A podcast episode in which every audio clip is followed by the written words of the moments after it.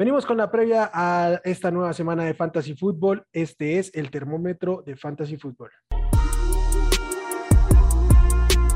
Esto es el podcast de Hablemos de Fantasy Football. Toda la información que necesitas para dominar tu liga de fantasy.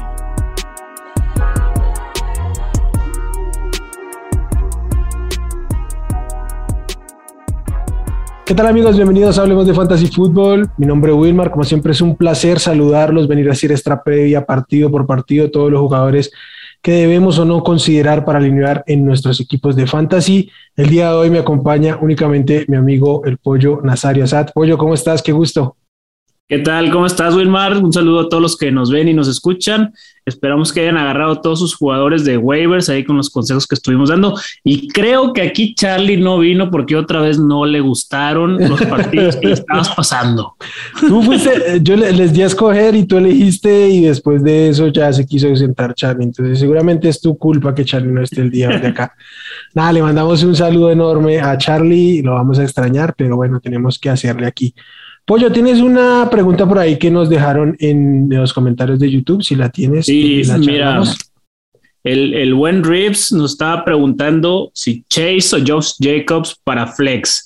Bueno, aquí vamos a abordarlo yo creo que de las dos formas, si fuera llamar Chase o si fuera Chase Edmonds, que yo creo que si fuera llamar Chase, ahí sí totalmente ir con llamar Chase. Correcto. Y en el caso de Chase Edmonds, Ahí el único tema con él puede ser la lesión de hombro que está acarreando, que lo puede tener un poco limitado. fuera, fuera de eso, es que tampoco Josh Jacobs nos da mucha confianza, menos con el terremoto que tuvieron los Raiders. No, no sabemos cómo van a rendir después de toda esta bomba que les cayó encima. De acuerdo, además van contra Denver, en este momento es la segunda mejor defensiva contra los running backs. Eh, de calle, si es, si es llamar Chase, tienen que ir con llamar Chase. De por sí, generalmente, entre un flex, yo personalmente prefiero a receiver por el upside, pues el caso de, de Chase es mayor aún porque su piso y su producción está altísima, entonces eh, claramente iría con llamar Chase. Eh, frente a, Chase Edmonds, sí, por el tema de la lesión que dice, sí, por, y por el tema del, del matchup contra Cleveland, sí preferiría ligeramente a Josh Jacobs y creo que esta semana, de hecho por ahí lo tengo un ratico ahí, spoiler, lo tengo como caliente porque con los buys que hay, los jugadores que se van a ausentar, es natural tener a Josh Jacobs al menos como un running back 2 y yo, yo lo pondría. Pero sí. pero sí, sí es, creo, yo creo que la preguntábamos por el lado de llamar Chase, llamar Chase sin ninguna duda. Totalmente. Y ahora que mencionabas lo de, lo de Jacobs y los buys, no sé si quieras decirnos cuáles son los, los equipos que tienen bye esta semana. Exacto, antes de arrancar con, con los juegos, esta semana empiezan los bye weeks, cuatro equipos descansan, los New Orleans Saints, los San Francisco 49ers, los Atlanta Falcons y los New York Jets. Ahí pues hay carnita de, de fantasy fútbol que se va a quedar sentada, entonces por eso hay que ponerle aún más hincapié a este tema. Creo que se acabaron estas semanas en que alineabas a las siete primeras rondas de tu equipo y ahora sí vienen las decisiones, vienen las semanas en que se gana el fantasy. Eh, nada, empecemos con el primer juego, jueves por la noche, los Tampa Bay Buccaneers visitan a los Philadelphia Eagles. Mi turno. Por el lado de los Bucks, en caliente, tengo prácticamente a todos, Tom Brady, Lenny Fournette, Chris Godwin, Mike Evans y Antonio Brown. Entre esta Filadelfia, de esta, secundaria de Filadelfia, yo alinearía a todos los receptores de, de Tampa. Por el lado de los Eagles en caliente, Jalen Hurts, que está teniendo una gran temporada de fantasy, Devonta Smith y Sackers. Eh, Dallas Geder no va a jugar, está lesionado, entonces creo que Sackers tendrá un volumen suficiente para estar contendiendo por ser un top 2 esta semana. Entonces creo que me sentiría motivado a alinearlo. En frío, los otros running backs de los Bucks, Gio Bernard y Ronald Jones. Claramente Ronald Jones está relegado en este backfield, entonces ya ni siquiera lo tendría en mis equipos. Gio Bernard sí por ahí, dependiendo del formato PPR, puede tener un cupo. Y los Titans, en la ausencia de Rob Gronkowski ni Cameron Brady O.J. Howard me dan suficiente estabilidad como para alinearlos. También en frío por el lado de los Eagles tengo a Jalen Rager porque no, no creo que puedan abastecer más más en el juego aéreo. En tibio tengo a los dos running backs de los Eagles y es un tibio muy tirando a frío. O sea, simplemente los pongo en tibios porque ya estamos en semanas de bye y creo que ante alguna ausencia se pueden utilizar, pero yo personalmente trataría de alejarme. Ninguno de los dos está teniendo volumen, ya están muy parejos. De hecho, yo en mi ranking los tengo uno o dos posiciones de diferencia y además van contra la defensiva de Tampa, que es de las mejores defendiendo la carrera. Entonces, yo preferiría evitarlo, salvo una absoluta desesperación, pasaría de estos dos running backs. Si viendo lo que hemos visto de Antonio Brown estas últimas semanas, si por, al, por azares del destino tuvieras en tu equipo a alguno de Evans y Godwin y Antonio Brown, ¿por cuál irías? ¿Sigues todavía dándole esa jerarquía a, los dos de arriba? Personalmente siempre a Mike Evans por, por un tema de, talento, de perfil atlético y eso. Pero creo que a Chris Godwin es al que más le afecta el volumen, la, presencia de Antonio Brown, además porque suelen estar intercambiando los roles entre el slot y fuera y eso. Creo que Mike Evans tiene su rol muy claro. a veces podrá ser, siempre nos tiene acostumbrado a que algún partido por ahí nos deja una gran decepción, pero yo le doy jerarquía. Eso sí creo que en este caso está muy parejo. Quizás sí dejó un poquito arriba a Godwin, pero ya está muy parejo. Y el tema de Sackers, como lo comentabas, pues ya por fin vamos a tener ahí claridad con, con Filadelfia, con ese Tyrant. Y pues es un buen matchup, además. Tampa ha sido permisivo con los, con los Tyrants. Entonces, si por ahí todavía lo ven como agente libre, tuvieron un baile de Kyle Pitts, por ejemplo, sería una buena adición Sackers para sus equipos. Bueno, ahora vamos con mi siguiente partido, que son, es partidazo de los juegos de la jornada. Miami contra Jacksonville. Una verdadera cosa. Bueno, resaltar el, regreso de Tua, aunque lo vamos a poner en, frío. Eh, caliente, aquí simplemente me dio para poner un caliente. James Robinson. James Robinson es el amo y señor de este backfield. Ya parece que Urban Meyer lo entendió o se lo hicieron entender de alguna forma u otra. Y ya es el James Robinson que vimos el año pasado. En tibios tengo a Miles Gaskin porque no termino de comprar esa actuación de la semana pasada porque fue mucho por aire, muy poco por tierra. Sí. Eh, Jalen Waddle, Dan Arnold, Mike Gesicki y el mismo Trevor Lawrence. ¿Por qué tibios? Porque si bien hay, es semana de Baez, son jugadores que tampoco tengo garantizado que los pondría en roster. O sea, estaría en ese dilema con uno y otro, pero todavía tibios y fríos. Marvin Jones, la Vizca Chenault, que lo cambiaron de rol, estaba en el slot y la semana pasada su utilización fue, más por fuera, ya sin DJ Shark, y pues salió peor. Lo que nos había entusiasmado contra Cincinnati ya no se dio. Y pues Tua, porque viene, regresando la lesión y pues hay que verlo primero antes de, buscar cualquier cosa con él. De acuerdo, no, tuvo una buena semana la Vizca Chenault, solo lanzaron tres balones y solo uno fue atrapado. Eh, tengo una duda ahí, pues yo personalmente creo que el mejor rol de la Vizca es por fuera, donde mejor se ha visto, donde mejores números ha producido en su carrera, pero pues evidentemente no le sentó bien en el último juego. ¿Crees que en el mediano plazo le siente mejor jugar ahí o por el esquema que está ganando Robert Meyer lo preferirías ver en el slot? Me gustaría más que regresara al slot, por lo que mencionas del esquema de Urban Meyer, que tenga como tú y como lo, como lo vimos contra Cincinnati, una o dos jugadas alineado por fuera, pero que sea más por un tema de sorpresa, que pueda ser jugadas diseñadas específicas para él, en la que él pueda sacar ese provecho de distracción o mismatch, que tal cual ya tenerlo siempre ahí por fuera, porque lo hemos visto, es un, es un monstruo de yards after catch. Sí. Entonces, si tiene esa gran cualidad, por dentro del slot puede generarte mucho. Sí, es que a mí me gusta mucho por fuera porque por el perfil físico que tiene, pues es una bestia. Este, pues de afuera tiene más oportunidad de una jugada grande, como pues ya la, la ha tenido. Pero pues vamos a ver, creo que hay que llevársela con mucha reserva con él en esta semana, por, por obvias razones. Y Trevor Lawrence, ¿te parece un, stream, buen streamer Trevor Lawrence esta semana? Trevor Lawrence, pues es que lo, lo que tenemos con él siempre, pues es corrida y que van, normalmente siempre están de atrás. Este partido, pues estando tú a, con la defensa de Miami, la defensa de Miami entre todo es buena. Entonces, probablemente esté un poquito más parejo el asunto, pero pues es que ya nos tiene que mostrar algo.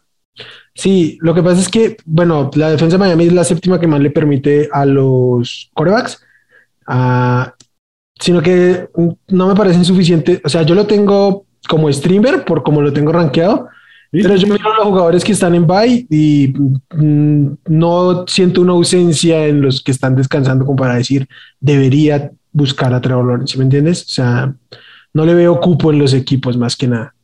Creo que todo el mundo debería tener mejor Corea que Trevor Lawrence para esta semana.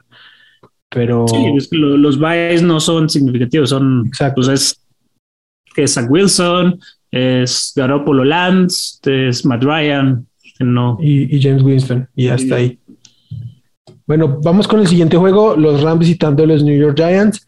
En caliente por los Rams, los sospechosos de siempre, Matthew Stafford, Darrell Henderson, Cooper Cup y Robert Woods, que se vuelve a meter entre los calientes por su buena actuación de la semana pasada. Y por los Giants, a nadie, no tengo a nadie en caliente. En frío, por los Rams, Sonny Michel, Van Jefferson, Deshaun Jackson, cualquier otro receptor por ahí. En los Giants, Daniel Johnson, Mike Lennon, no me importa cuál juegue, no alinearía ninguno de los dos. Saquon Barkley ya está prácticamente descartado, que no hay, no, sí, Saquon ya está descartado, el que no hay un reporte no oficial. tener cosas bonitas. el que no está oficialmente fuera es Kenny Golay, pero es prácticamente un hecho que no va a estar.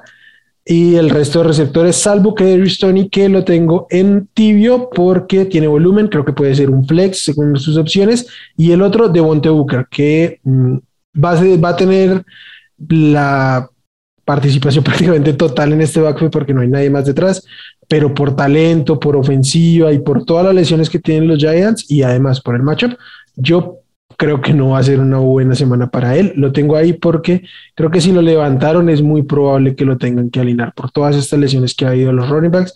En los running backs sí hay ausencias mm, pues considerables de una u otra manera en el bye. Entonces creo que por ahí es alineable como running back 2. De ninguna manera lo jugaría como un flex y no esperaría mucho de él. Con Kadarius Johnny, tanto hype que, que se ha visto los últimos días, ¿te preocupa el regreso de Sterling Shepard? Que ese volumen que le dio, esa explosión que, tuvo Tony, ¿se puede ver limitada ya con el regreso de, de Shepard? Obviamente sí, pero creo que ante las demás lesiones, pues tienen que ser ellos dos y, y Evan Engram y, no mucho más. Entonces creo que debe, debe haber una regresión en volumen pero aún me parece considerable para, para alinear en, algún flex y dependiendo de las opciones, como les decía. Claro. Bueno, si quieres, ahora vamos con el siguiente partido, que son los Kansas City Chiefs contra Washington. Aquí en caliente, por el lado de Washington, pues los, los únicos dos calientes que hay en ese equipo son Antonio Gibson y Terry McLaurin. De, con Kansas también los, los de siempre, Hill, Kelsey, Mahomes. Y en esta ocasión, creo que como lo mencionaste tú, por los buys, por las lesiones que hay, vas a tener que jugar con Darrell Williams.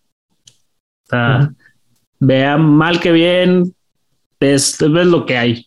Sí. En, en fríos, Michael Harman, Byron Pringle, Marcus Robinson, Jerry McKinnon, todo el resto del elenco de, de Kansas que pues, son jugadores boom bust.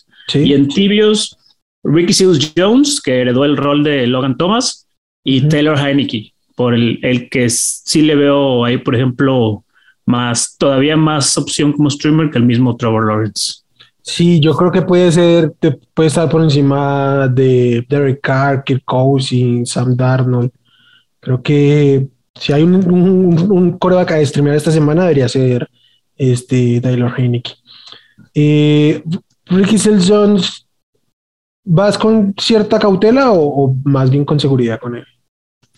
Yo iría más con cautela, ah, considerando el, el buy de Kyle Pitts o más, o sea, no para tenerlo realmente como de uso varias semanas. Si bien heredó el, rol de, de Logan Thomas, de todos modos la calidad es diferente. Sí, una cosa es heredar el rol y otra cosa es llevarlo a cabo a cabalidad. Bueno, voy con el siguiente juego. Los Houston Texans visitan los Indianapolis Colts, duelo divisional. Tengo tres jugadores en caliente. Jonathan Taylor, obviamente, Brandon Cooks por el lado de los Texans. Y voy a poner también a Michael Pittman por un tema de opciones. Creo que por lo menos debería ser un wide receiver 3 esta semana.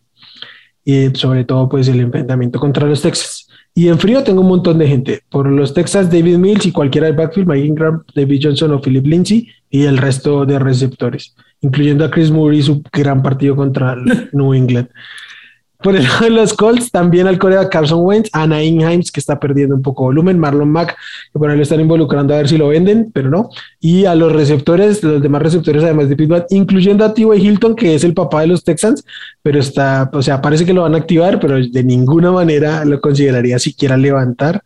Eh, no, es que va a llegar ya con bastón, tío. Sí. Ah, la pelota. Pero estoy seguro que coge a los Texans y les mete 150 yardas como cada vez que los enfrenta.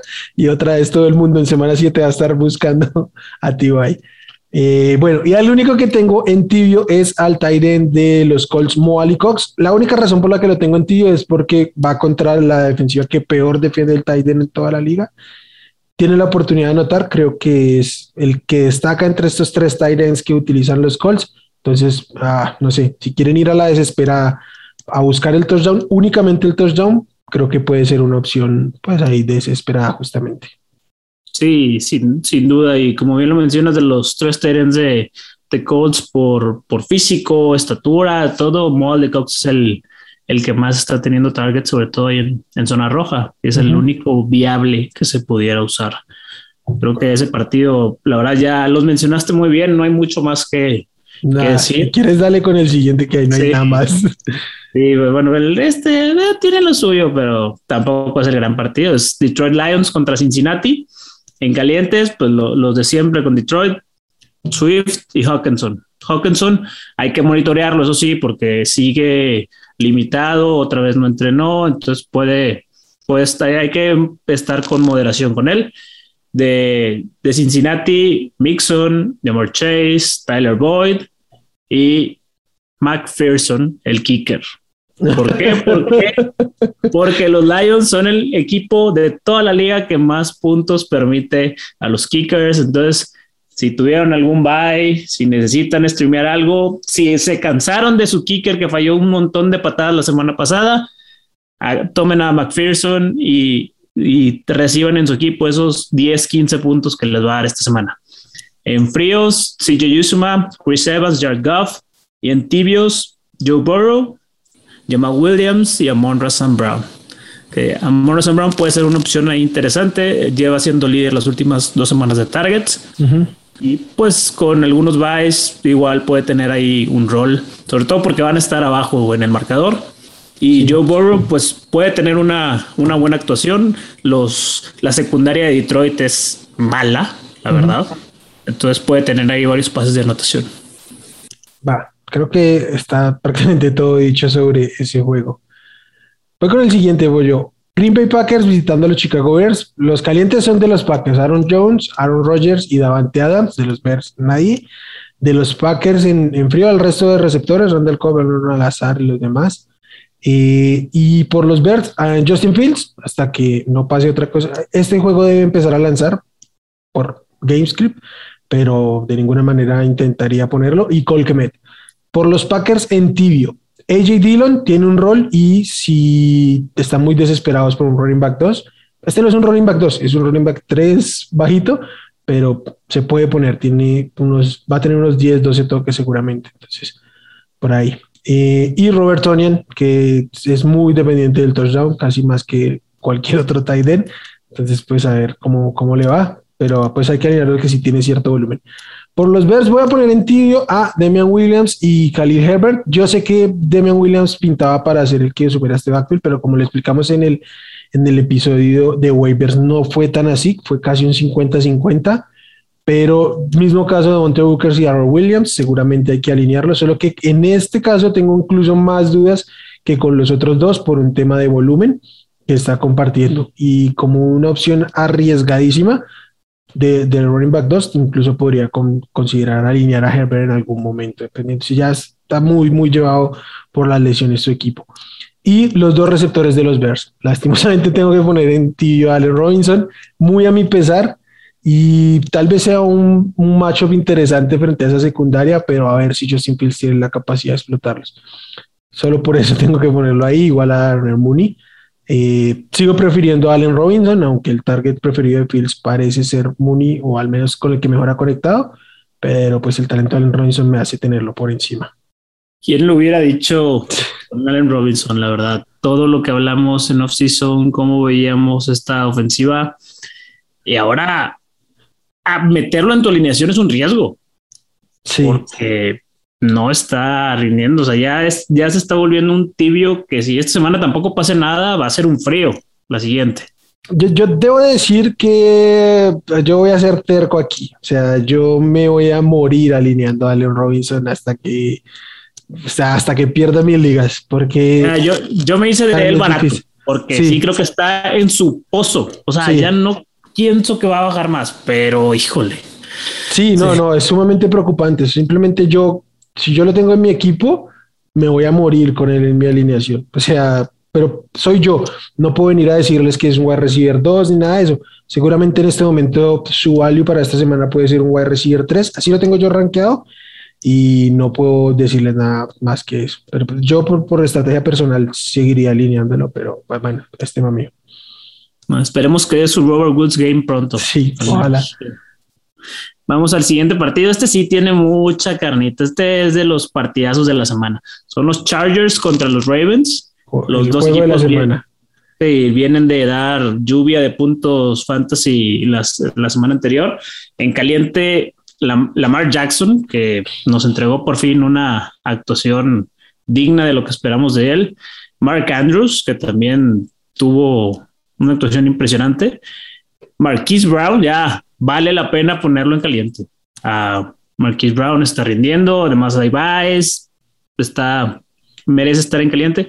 Y por el lado de los Chargers, Austin Eckler, también un monstruo. Mike Williams sigue increíblemente, por más que pensamos que era insostenible su producción, sigue anotando de, do, de a dos touchdowns largos por partido.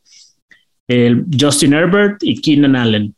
Aquí no tengo en tibio a nadie, porque realmente los que son calientes son muy calientes y uh -huh. en fríos prácticamente tengo a todos los demás. Los running backs de Baltimore, porque es un comité en el que no sabemos ni siquiera quién va a jugar, porque una semana le hacen healthy scratch a Tyson Williams y luego se lo hacen a Le'Veon Bell. O sea, salvo la Tavis Murray y como quiera, se reparten casi casi en tres partes iguales los acarreos. Entonces no, no se los recomiendo. Los Tyrants de Chargers tampoco, porque tanto Donald Farham como Jared Cook están sí, también muy igual, se canibalizan. Uh -huh. Entonces, realmente fuera de, fuera de estos que mencioné caliente, no hay nada más con que entrar ahí. De acuerdo. Ese tema con los running backs de Baltimore me parece un poco preocupante. Una semana está inactivo uno, en la siguiente otro, en la siguiente otro, ni siquiera sabemos quién va a estar activo, quién no. Yo creo que en este partido los Ravens van a correr muchísimo, pero porque el, la defensiva de los Chargers no para la carrera, pero es absolutamente con quién? a quién. Seguramente el que va a correr como endemoniado es Lamar. porque, pero bueno, eh, creo que este se les van a desquitar a que les rompieron la racha de, de récords de 100 y van a correr por ahí para 200, 200 yardas, pero es imposible saber quién. Entonces, no, aléjense de ahí por, por completo. Bueno, y ahora vamos a otro partido que traigo con el que cerramos los juegos de las 12, uh -huh. que es el de Minnesota contra Carolina. Aquí en caliente tengo de Minnesota a Dalvin Cook, Justin Jefferson y Adam Thielen. El único tema ahí con Dalvin Cook, ya saben, es monitorear cómo sigue su lesión. En caso que siga todavía tocado, un plugin inmediato es Alexander Madison. Madison ha estado rindiendo, pues como lo esperábamos, el handcuff más valioso del, del fantasy, porque realmente te puede rendir casi a, casi a niveles de Dalvin Cook. Y del lado de Carolina tengo en caliente a Christian McCaffrey, que ya regresa, y a DJ Moore. En tibio tengo a Sam Darnold. En fríos, ahí sí aventé a muchos. Robbie Anderson, Kirk Cousins, Tommy Tremble, Tyler Conklin, KJ Osborne y Terrence Marshall. Ok, tiene sentido a Tommy Tremble, me parece interesante eso. En Yo... tibio no, frío. Ah, en frío, en frío, perdón, perdón, perdón. Frío. Ok, ok. No, ya hemos visto sus touchdowns recientes, pero sí. no, todavía frío. Va, perfecto, listo. Voy con mi siguiente juego, Pollito. Los Arizona Cardinals. Oh. Arizona Cardinals visitan a los Cleveland Browns.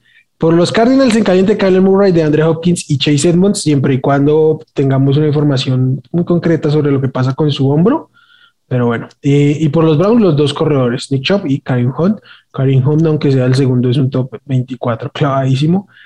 En los Cardinals en frío, voy a poner a James Conner. Ya me cansé de que esté robando touchdown y espero que no haga prácticamente nada esta semana.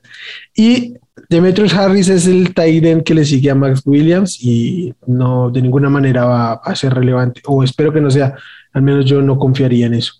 Por el lado de los Browns, tengo un montón de gente de los Browns en frío. Baker Mayfield para empezar, Donald Chipo John, Anthony Schwartz, Rashad Higgins y los Titans, ninguno de los Titans eh, no se vayan con la finta de David Njoku. Todos hemos caído en la trampa de David Njoku en algún momento de nuestros fantasy. Ya basta de eso. Y el en tibio, tengo los tres receptores de los Cardinals en tibio. Mm, para mí, los ordenaría Rondell Moore, AJ Green y Christian Kirk, pero mm, todos tienen upside, todos pueden ser un flex explosivo si así lo quieren ver. Entonces, como opciones poco piso y, mucho techo, eh, podría arriesgarme con cualquiera de los tres. Y el otro que tengo en tibio es por el lado de los Browns, OBJ, simple y sencillamente por el talento que tiene, pero se está haciendo muy complicado que produzca. Yo OBJ sí lo mandaría frío. Realmente hemos visto los, los targets que ha tenido fuera de su juego de regreso, donde tú, en el que tuvo nueve targets. Los siguientes targets, los siguientes partidos, los siguientes dos partidos que ha tenido, han tenido más targets. Rashard Higgins, Donovan People Jones. O sea, en este momento, aunque no está Jarvis Landry, que realmente era la mayor amenaza de OBJ, no, sigue, no es ni siquiera el, uno en el equipo, que además es el equipo que menos targets da a los wide receivers. De acuerdo. Entonces, para mí es demasiado riesgo meter a un OBJ que está en una ofensiva con muy pocos targets y que además, aún sin Landry, no es el uno y Landry ya va a regresar. Mm. Yo, yo, bueno, yo discrepo un poquito en que Landry sea la mayor amenaza por un tema de roles, pero sí que es cierto que no está viendo volumen. Eh, simplemente es un voto por su talento que también es un poquito en falso, ¿no? ¿Cuánto llevamos sin ver realmente actuaciones destacadas de, de Beckham Jr. para, para pensar? con los Giants. Sí, prácticamente.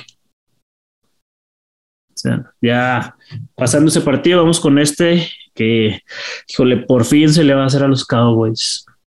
Tenían desde el 96 que no nos ganan un partido, desde el 87 que no ganan en Foxboro, ya, es, es hoy, amigos Cowboys. Por fin nos van a ganar a los Patriotas para que lo festejen en grande. Ahora, ahora sí, vamos con los calientes. Prácticamente todos los Cowboys. Sí, Elliott, Dak Prescott, Mary Cooper, CeeDee Lamb, Dalton Schultz, toda la ofensiva de los Cowboys está en caliente. En fríos tengo a Mac Jones, Brandon Bolden, John Smith, Ramondre Stevenson, Agolor, Kendrick Bourne, y en tibios tengo a por tema de Vice, a Jacoby Myers, Damien Harris y Hunter Henry, que ya se vio que ya logró esa separación entre los dos Tyrants y es el que va a producir más para, para Mac Jones. Sí, debería. Además, Dallas es de las 10 peores defensivas defendiendo a los Titans, entonces tiene, tiene chance por ahí de matchup también. Tony Pollard, ¿te parece frío, tibio?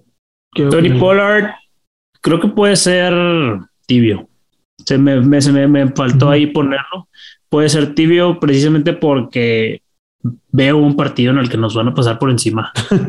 sí, no, y, y, van a buscar quitar al, a, las, a las armas aéreas, que es lo que va a intentar anular a alguno de Amari o Lamb. Entonces yo creo que el juego terrestre sí nos va, sí nos va a hacer mucho daño. Va, tengo otra pregunta. ¿Te parece que si la a Mari Cooper se están viendo afectados por el buen desempeño de Dalton Schultz, además de que están lanzando mucho menos de lo que se preveía, ¿no? Sí, ya esta ofensiva de hecho está prácticamente 50-50 en jugadas de, ataque de aéreo con terrestre. Y pues sí, esa, esa emergencia, sobre todo en, en zona roja y jugadas de un poco corto yardaje de Dalton Schultz, sí, sí les ha afectado, no sé qué tanto, porque bueno, recordemos que estaba Michael Gallup. De cierta forma en ese rol antes de Dalton Schultz. Aunque, aunque Gallup juega por fuera, o sea, es que hablo de Schultz y por lo que. Eh, pero por el, volumen, o sea, los targets vacantes que estaban, porque cuando estaba Michael Gallup, Dalton Schultz no había explotado tal cual. Entonces, fue ese primer partido que estuvieron contra Tampa, ahí no, se, no se notó tanto. Entonces, como que vino uno y el otro, pero Dalton Schultz ha sido más efectivo en los targets de puntuación alta. sí, sí, sí, de, zona roja. De zona roja. Sí, no, lo preguntaba puntualmente por el tema del rol. Eh, o sea, yo entiendo que el volumen de, de, de de alguna manera tenía que repartirse y no le iba a caer precisamente a, los dos receptores como tal. O, no todo, por, por así decirlo sino que era más por el rol, porque ambos receptores del, de los Cowboys suelen verse beneficiados cuando son alineados en el slot, o al menos así fue la temporada pasada. Entonces, por, por eso era mi pregunta. Eh, vamos al, siguiente juego, otro juego de las tres y media de la tarde. Las Vegas Raiders, Raiders visitan a los Denver Broncos. Por el lado de los Raiders voy a poner en caliente a Aaron Waller, obviamente, y a Josh Jacobs, que por un tema de, de Vice y todo el tema no, no me es posible sacarlo del top 24 pese a que va contra una defensiva que es muy buena defendiendo la carrera. Y por los Broncos, Corland Sutton y Noah Fan en caliente. Por los Raiders en frío, yo pondría en frío a Derek Carr, a Kenny del equipo Peter Barber, obviamente, y al receptor Brian Edwards. Y por el lado de los Broncos, a, Teddy Bridgewater. En, de los Raiders en tibio. A los otros dos receptores los pongo en, tibio. Eh, Hunter Renfro y Henry Rocks. Creo que Henry Rocks tiene oportunidad de alguna jugada grande y si quieren apostar por eso, vayan. Hunter Renfro simplemente es piso, pero muy, muy poquito upside. Entonces son dos perfiles muy distintos. El uno es como el del home run y el otro como pues, de una seguridad de unos 12, 13 puntos, que es como su constante. Y en tibio también voy a poner a Javonte Williams, Melvin Gordon por el lado de los Broncos. Yo ambos los tengo rankeados como running back 2 pero me es difícil pensar que ambos produzcan como running back 2 porque además no lo están haciendo. Este, el macho es favorable. El macho es favorable, pero es que sí, pero es que es muy difícil mantener dos de este perfil. A veces hay, hay ofensivas que mantienen dos running backs o porque corren mucho como los, como los Browns o porque el rol aéreo es específicamente de uno y así pueden pues sostenerse. Estos son dos jugadores muy parecidos de, potencia, de fuerza, que corren muy bien por entre los tackles. También saben correr por fuera y pueden usar sus manos, aunque no sea su mayor virtud. Ni los utilizan tanto así. Entonces, creo que su techo está topado uno por el otro, obviamente. Y aunque sea un macho favorable, no, no creo que ninguno de los dos pase de ahí, salvo que haya una jugada grande y alguno de los dos se destape. Pero, ¿cómo ves el desarrollo de este de este match. O sea, tú ves unos Broncos que se puedan ir adelante y que ya tengan margen para descansar el juego en, los corredores, ya con cierta ventaja. ¿O si crees que los Raiders le van a plantar cara a esta defensiva de, Denver? Yo pensaría que los Broncos mm, deberían ganar este juego por un tema, por muchos temas. Lo que ha pasado en Las Vegas, con, con Gruden, cómo están los jugadores, hubo jugadores pidiendo no entrenar porque estaban muy afectados, un, coach interino que fue puesto prácticamente a, a mitad de semana. Entonces, debe estar muy, muy complicado el tema en los Raiders y eso debería darle cierto, pues, cierta ventaja, por así decirlo, a los Broncos. En dado caso, si este partido se comporta así, tipo fueron los juegos contra Jacksonville o contra, o contra New York, se van a dedicar a correr como lo hicieron en ese momento. ¿Moderarías a Gordon Sutton, siendo que es el líder de Air Yards de la liga? No, no. O sea, no lo bajaría, pero bajaría ligeramente mis expectativas. Pero es que esta, esta defensiva secundaria de los Raiders no me dice nada. Entonces, creo que con pocos targets puede hacer, hacer mucho Sutton. Sí, muy bien. Qué bueno, porque lo tengo en muchos de mis equipos y es, de, es de mis sorpresas de, de draft de este año. Sí, creo que es uno de los, de los receptores alfa a los que más falta de respeto se le tiene en la liga. Sí, sin duda es que esa lesión hizo que a muchos se les olvidara lo que ya nos había enseñado.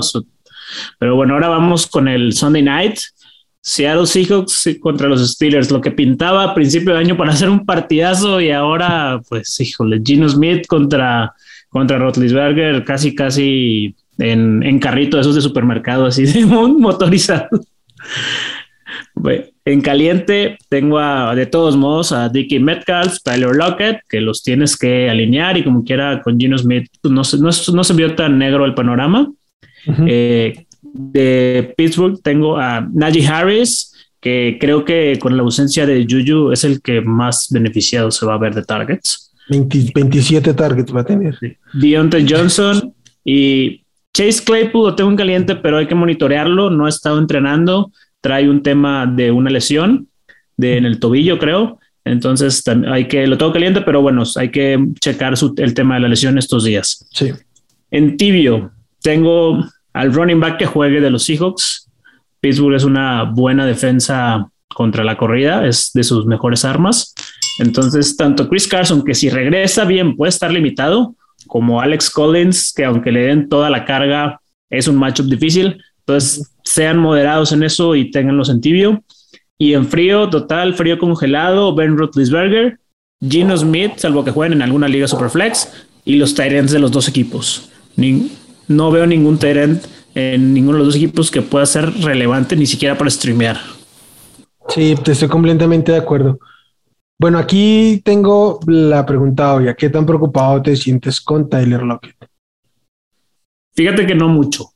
O sea, porque se habla mucho que no produjo el juego anterior cuando entró Gino Smith, pero la realidad es que estuvo nada de tener dos touchdowns. Fue cosa de que le, le, le, metieron el pie en una y se tropezó y ya no se escapó. Y en la otra no, no alcanzó a bajar el balón ya en zona roja, en una reacción algo complicada, pero pudo haber sido uno de los juegos de 25 puntos de Tyler Lockett. Hubo ahí mala fortuna. No estoy, no estoy con, con reservas ni nada por el estilo con él.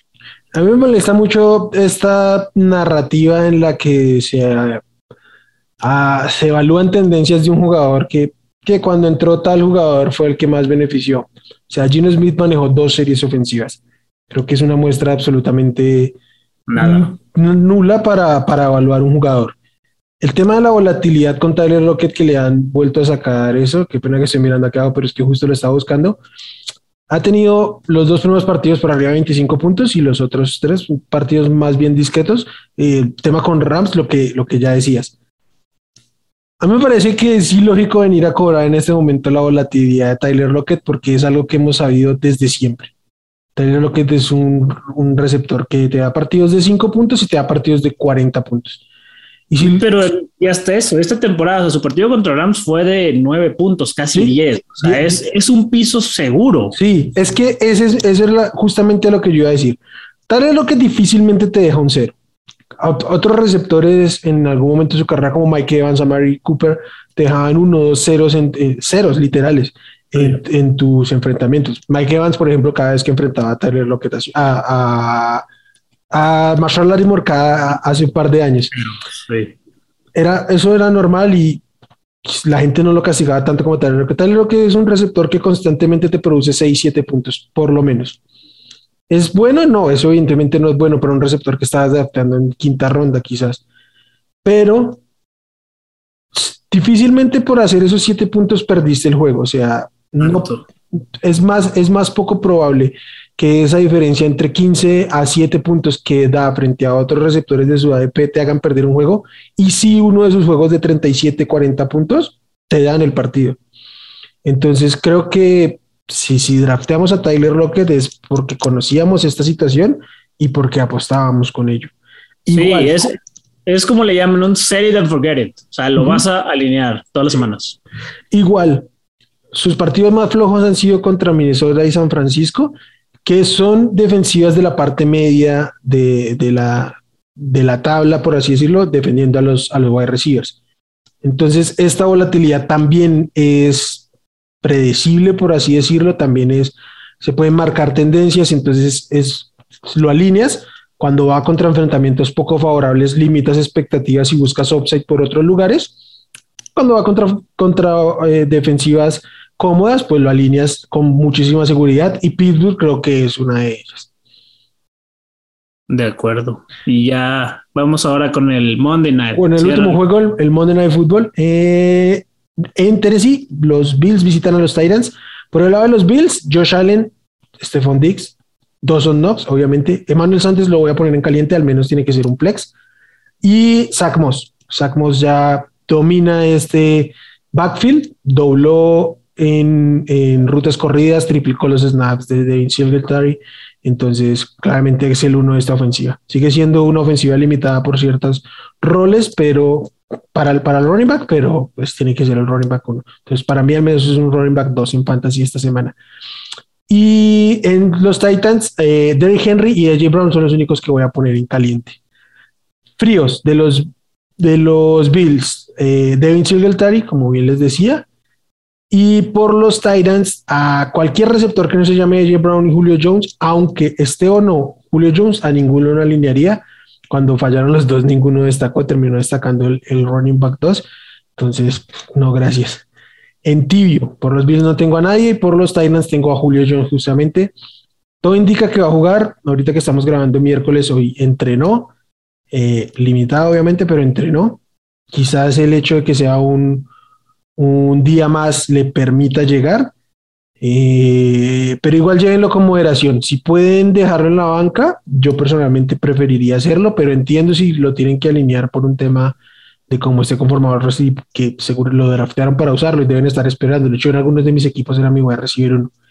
Entonces, pues nada, creo que es alineable con moderación y dependiendo de sus opciones. De acuerdo. Aquí tengo una pregunta, Wilmar, porque creo que muchos deben de traer esa, ese pensamiento o, preocupación y es con Stephon Dix. Nosotros, o sea, Stephon Dix se fue drafteado casi como wide receiver 3 o 2 overall. De acuerdo.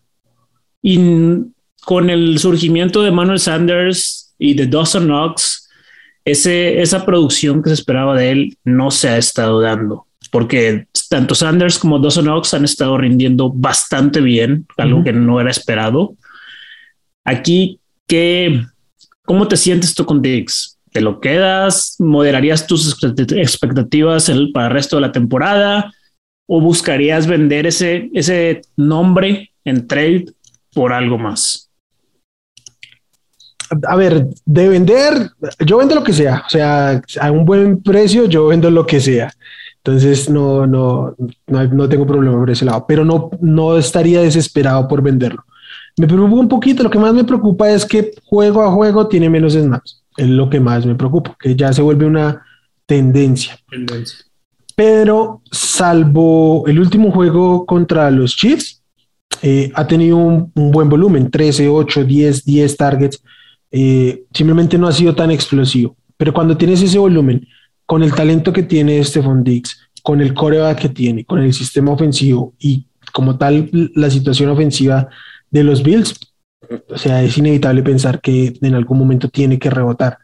Eh, me preocuparía que estuviera bajando sus snaps de manera como exponencial o algo así, pero nada, es el tema de los snaps sí es un porcentaje mínimo, pero sí va bajando constantemente, lo único que haría así. Eh, no buscaría comprar porque seguramente no te lo van a vender barato, pero tampoco es que estaría desesperado por venderlo. Creo que hay que guardarlo y que para mí, para el resto de season, sí debe ser un wide receiver uno usable, o sea, top 12, nomás para que no se vayan a confundirlo. Sí, sí, sí, no, no el wide receiver uno, sino wide receiver uno de, de, fantasy, que es el, top 12, al menos, yo creo que incluso más. Igual tampoco ha sido decepcionante, o sea, su partido más flojito fue el último y estuvo alrededor de los nueve puntos. Ha sido, ha sido constante, pero quizás, o sea, ha quedado de ver para las expectativas, no es que haya estado mal. O sea, no está siendo el wide receiver 3 de la temporada, pero es un wide receiver 1 2 por ahí, el borderline. Muy bien, pues algo más que, que quieras hablar, todo. Creo que no, ahí tocamos todos los partidos, todos los jugadores, todas las situaciones. Eh, nada, nada, Pollito, muchas gracias, qué gusto estar aquí. Eh, muy ameno estar acá los dos, hoy rindió harto porque estuvimos solos. Sí, sí, le sacamos ahí buen, buen provechito y ahí a, los que, nos escuchan y nos ven en YouTube, en podcast, si tienen sus preguntas, comentarios, por ahí déjenlos, ya sea que les contestemos o también en los del domingo, recuerden que ahí va a estar Wilmar dándoles atención personalizada antes de los, de los juegos con todas las dudas que tengan. Sí, no se les olvide eh, ajustar sus alineaciones mañana o hoy jueves que va a estar saliendo esto y el lunes hay juego en Londres, entonces para que no se les pase el, tema de, de ¿cómo es? De, los horarios de los juegos. Eh, nada, aquí en, en, YouTube ya saben, suscríbanse, la campanita para notificaciones y la caja de comentarios para lo que nos quieran decir. En redes, para todos los que nos escuchen en formato podcast, nos encuentran en redes como arroba Hablemos Fantasy en Twitter, Hablemos de Fantasy Fútbol en Facebook, la página del proyecto hablemos de fútbol.com y como siempre un gusto. Yo soy Wilmar Pollo, muchas gracias a toda, todos los que nos escuchan y mucha suerte, bye. Gracias por escuchar el podcast de Hablemos de Fantasy Fútbol. Para más, no olvides seguirnos en redes sociales y visitar hablemosdefutbol.com.